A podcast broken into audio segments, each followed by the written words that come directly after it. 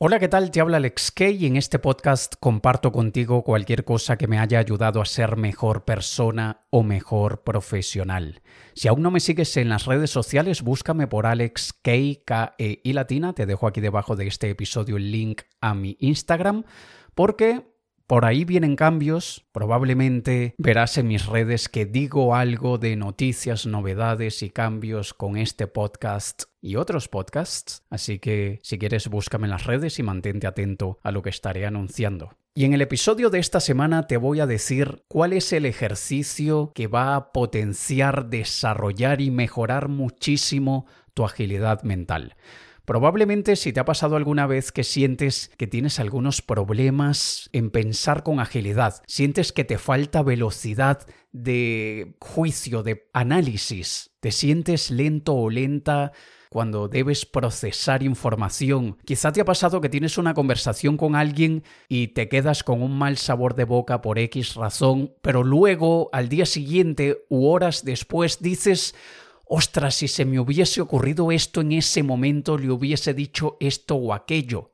Simplemente no tuvimos la destreza y la velocidad mental para hacerlo en el momento que teníamos la conversación. También si de repente te sientes que te falta confianza porque no te sientes muy ágil a nivel cognitivo, te cuesta incluso adaptarte a cambios, en fin, cuando experimentas tantas cosas negativas que podrían solucionarse si tuviésemos más agilidad y destreza mental, este ejercicio te va a ayudar con todo eso. Al igual que muchos otros procesos mentales, depende de la neuroplasticidad, que es esa capacidad del cerebro para reorganizarse y formar nuevas conexiones neuronales. Y es así como adquirimos, o mejor dicho, asimilamos la información, desarrollamos hábitos, creamos patrones de aprendizaje. Todos aprendemos de una forma distinta y algunos toman notas, otros como yo escucho con mucha atención. Sin tomar notas, a mí lo que me sirve es hacer o sea, yo escucho con mucha atención, pero luego quiero hacer, quiero implementar lo más rápido posible, porque yo encuentro que en la implementación es cuando realmente me doy cuenta de lo que no sé y eso me ayuda a aprender mucho más rápidamente. Pero todo esto depende de varios elementos o de varios recursos mentales que nos sirven en muchas áreas de la vida. Nosotros desarrollamos habilidad cognitiva cuando desarrollamos nuestra creatividad y nuestra imaginación, porque la creatividad juega un papel bastante importante eh, a la hora de resolver problemas, a la hora de, de abordar situaciones desde un enfoque distinto, nos permite unir información, encontrar conexiones. Y eh, es súper importante la creatividad y la imaginación en la destreza mental. De hecho, si buscas episodios antiguos, por allá por el año 2020, si no me equivoco, publiqué un episodio con varios ejercicios para volverte más creativo o creativa. Y no recuerdo exactamente si uno de ellos es muy parecido a lo que te voy a decir hoy, pero bueno, allí tienes otros que te pueden ayudar para desarrollar la creatividad y la imaginación.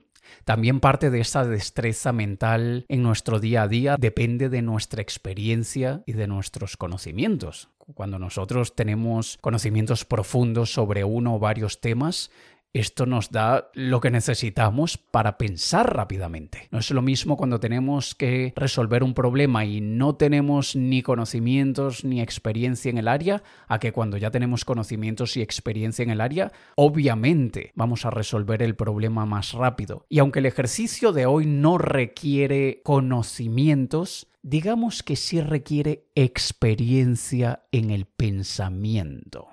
Es decir, lo que vamos a desarrollar es nuestra habilidad de pensar.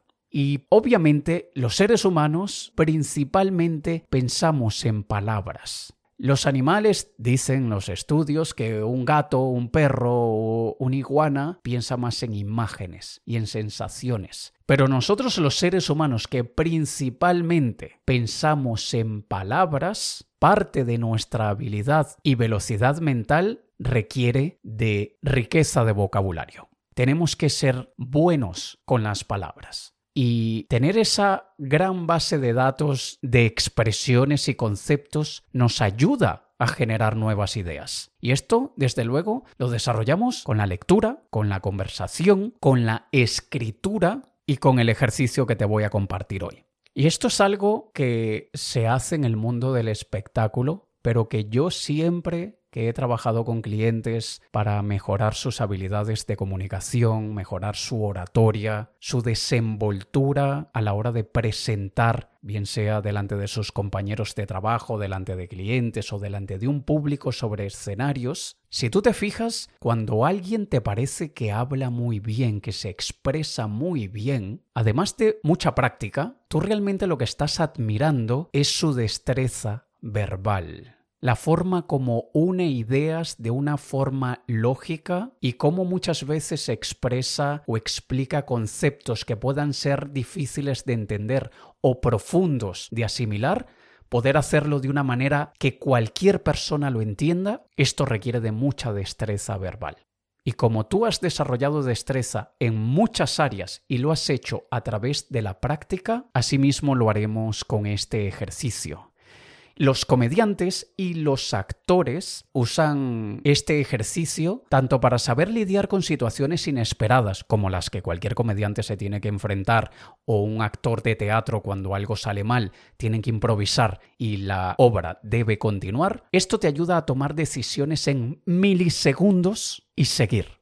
Y es un ejercicio de lo que en inglés llaman improv, que es de improvisación. Y consiste en tomar una idea de lo que sea, el, día está bonito, hoy, hay, hoy el día está bonito, y luego unirlo a la frase sí y, y ese puente que es un sí, o sea, una afirmación sí, y lo tenemos que unir con otra cosa. Y hacemos el ejercicio de hoy el día está bonito, sí y se ve perfectamente bien la montaña, sí y la temperatura está sumamente agradable para pasear, sí y podríamos incluso hacer un picnic en el parque, sí y luego podríamos ir a ver una película al aire libre, sí y y así continuamos y continuamos y continuamos. Cuando esto se hace como práctica de teatro o de comedia, lo hacen dos personas y una dice una frase y la otra tiene que complementar eso que había dicho el compañero. Por ejemplo, uno de los dos dice el día está bonito y el otro dice sí y se ve muy bien la montaña y el otro responde sí y y así. Es decir, se tienen que ir cada uno completando la frase del otro hasta que se cree una conversación o una historia de varios minutos, de cinco minutos, diez minutos o lo que sea, que tenga lógica y sentido. Y obviamente al inicio surgen cosas muy graciosas, muy curiosas y, se dicen cosas muy absurdas, pero con la práctica se va haciendo cada vez mejor, mejor y mejor. De hecho, hay obras y hay historias, hay películas, hay libros que se han escrito utilizando esta técnica de improvisación. Y en el mundo del espectáculo, que ya de por sí es diversión, entretenimiento, creatividad, arte, se recibe y se hace muy bien porque es divertido y ya el artista de por sí busca e, e, esa manera de jugar en lo que hace pero lamentablemente la gente que no está en el mundo del espectáculo, los que están en el mundo corporativo, en el empresarial, en los que trabajan para, en una empresa para, para alguien, desarrollan una mentalidad muy cuadriculada porque hay muchas normas, muchos patrones, mucha expectativa de cómo te deberías comportar y cómo no, y eso inhibe muchísimo ese deseo de jugar y de experimentar y de divertirte. Y yo me he encontrado en situaciones donde yo le propongo esto a un ejecutivo y me miran con cara de, ah, vaya chorrada, vaya tontería. Esto no, esto no le estoy viendo el sentido y no sé cómo esto me va a ayudar. Cuando el juego es uno de los mejores vehículos para el aprendizaje. Los niños aprenden tanto y los niños son tan creativos porque juegan mucho y porque no tienen esos límites que nosotros nos autoimponemos. Y el adulto serio, ejecutivo, corporativo, cuadriculado, en vez de decir, déjame adoptar la práctica con la que nací, con la que de naturaleza me dieron, la que usaba cuando era niño y veía mundos imaginarios y fantasiosos en mi cabeza y que porque tuve que pagar el precio de la adultez perdí, en vez de decidir usar todo eso, no, nos vamos al patrón social de cómo un adulto debe comportarse. Y esto lo digo porque ya sé lo que pasa cuando yo hablo de este ejercicio. Los de mentalidad más lógica y analítica, los que se consideran menos creativos, ya levantan la ceja y dicen, mm, no, no, yo no voy a hacer ese jueguito. Yo soy muy serio como para hacer eso. Así que si tú eres así, es a ti a quien estoy diciendo esto. Pero bueno, esta parte de, jugar a la improvisación, yo decidí mezclarla con mi vena musical y para mí siendo la música parte de mi esencia y los años que trabajé como músico profesional fueron uno de los mejores años de mi vida a nivel creativo, Piensa que un músico saca de siete notas musicales el do, re, mi, fa, sol, la, si, sin contar el do sostenido, el mi bemol, el fa sostenido, el sol sostenido y así, que también son esos semitonos que se utilizan para crear música, pero utilizando las siete notas musicales principales se crean ilimitadas canciones, ilimitadas piezas. Es como que le des a alguien siete ingredientes y te cree mil millones de recetas de cocina distintas, con tan solo siete ingredientes. Eso es lo que hace un músico. Y si voy a mi instrumento, que mi instrumento es el piano, es el que estudié durante muchos años, pasa algo curioso, porque estás utilizando siete ingredientes y además tu mano izquierda hace una cosa, tu mano derecha hace otra cosa, tu pie izquierdo hace una cosa, tu pie derecho hace otra cosa. Para quien no sepa, los pianos tienen pedales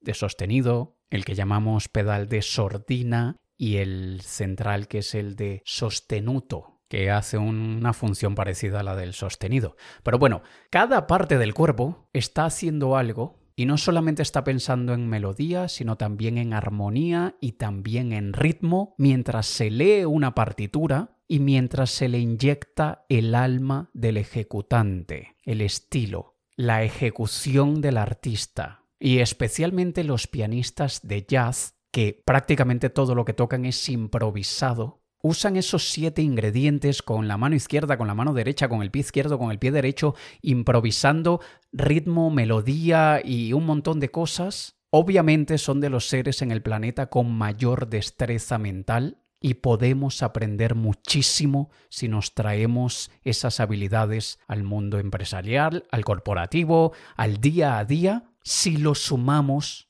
con la riqueza de las palabras. Y quiero que te abras a hacer este ejercicio, pero te voy a quitar mucho peso de encima, porque te voy a quitar lo que tienen que hacer las manos y lo que tienen que hacer los pies, y únicamente te vas a concentrar en las palabras. Como tú sabes, muchas canciones son poesía con música. No todas, y no siempre, pero las canciones generalmente la parte de la letra suele rimar.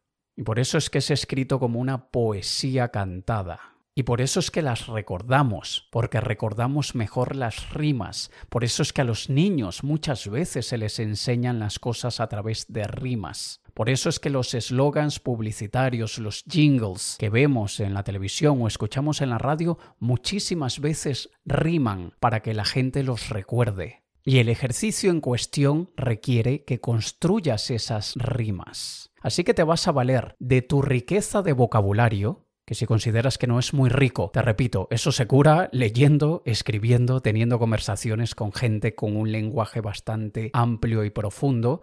Así que como todo en la vida solamente tienes que ponerte, practicarlo y verás que lo mejoras. Pero vas a construir rimas en frases que normalmente dirías y que normalmente no llevarían la rima. Y esto lo vemos muy bien en el caso de los raperos, de los hip hopseros, de los que hacen incluso el freestyle, que improvisan y verás esa gente que canta rap o hip hop que van diciendo cosas del día a día, incluso críticas sociales y de cómo se sienten y todo improvisado y siempre buscan que todo quede armonizado. Eso es lo que vas a hacer. Vas a construir frases de lo que sea que tengas que hacer. De tengo que ir a la compra, tengo que sentarme a trabajar en este proyecto, tengo que hablar con mi pareja sobre las vacaciones de este año. Y quiero que las pienses en rima, pero desde luego tiene que tener sentido, tiene que tener una lógica, no puedes decir disparates. Y si quieres hacerlo más divertido aún, busca en YouTube o en cualquier lugar un ritmo base de esos de rap o de hip hop y por encima ponte a cantar, ponte a improvisar. Y si eso lo haces, aunque sea un par de veces a la semana o una vez a la semana, si no tienes tiempo,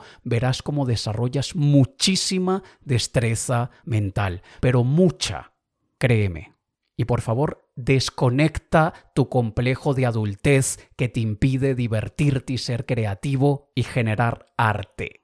Así que Intenta improvisar siempre que puedas encontrar algún momento durante el día en el que puedas practicar, pero no creas que es tontería, ni chulería, ni bulería. El objetivo es que te vuelvas un fenómeno mental. Y esto lo aclaro porque sé que mucha gente pensará, vaya chorrada la que el Alex me está haciendo ejecutar, pero te prometo que si desconectas tu incredulidad en pocos meses brillarás más que cualquier celebridad. La agilidad mental no se construye con una ilusión y te lo digo que fui mago y sé de qué va este tostón Así que arriesgate, pruébalo, inténtalo, cántalo y no pienses que es ridículo, esto es más bien un vehículo, ¿vale? Todo requiere práctica y requiere que lo hagamos a diario, requiere que lo hagamos con frecuencia. Si no puedes a diario, pero con frecuencia. Mientras más, mejor. Es así como desarrollamos nuevas conexiones neuronales, es así como ponemos en práctica la neuroplasticidad para volvernos mucho más ágiles mentalmente. Espero que te sirva, espero que lo hagas y que luego me cuentes los resultados dentro de algunos meses. Te ha hablado Alex Kay. Un saludo.